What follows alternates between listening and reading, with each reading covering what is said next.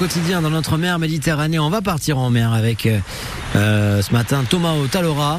On va parler de, de, pilotage. Vous êtes avec Michel Rosé. Bonjour Michel. Bonjour Thomas. Bon, les pilotes dans les bateaux, Michel, euh, c'est pas nouveau.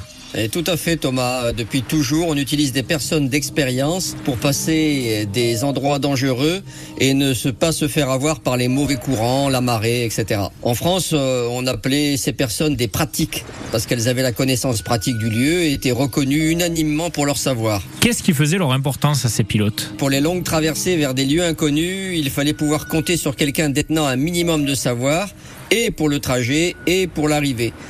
C'est ainsi qu'un pilote figurait dans l'équipage. C'était lui, et non le capitaine, qui détenait les cartes de navigation et des précisions sur les lieux de destination. On dit par exemple que le fameux Christophe Colomb aurait pu emprunter les cartes et le savoir d'un pilote l'ayant précédé dans la découverte fortuite du Nouveau Monde suite à une tempête. Et où ils en sont ces pilotes maintenant Les pilotes faisant partie de l'équipage ont disparu. Ce sont maintenant les capitaines et les officiers qui détiennent le savoir, les cartes et les informations sur les ports, contenues dans des ouvrages nautiques couvrant le monde entier et qui sont mis à jour chaque semaine.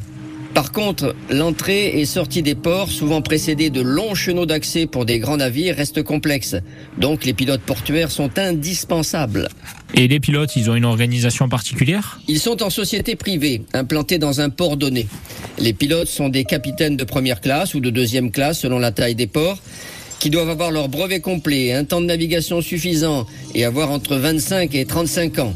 Contrairement à ce qu'on pense en général, les pilotes ne prennent pas officiellement le commandement du navire. Ce sont des conseillers du capitaine qui restent théoriquement maîtres des décisions finales de manœuvre, car il connaît bien les caractéristiques et les réactions de son navire. Merci Michel Rosé.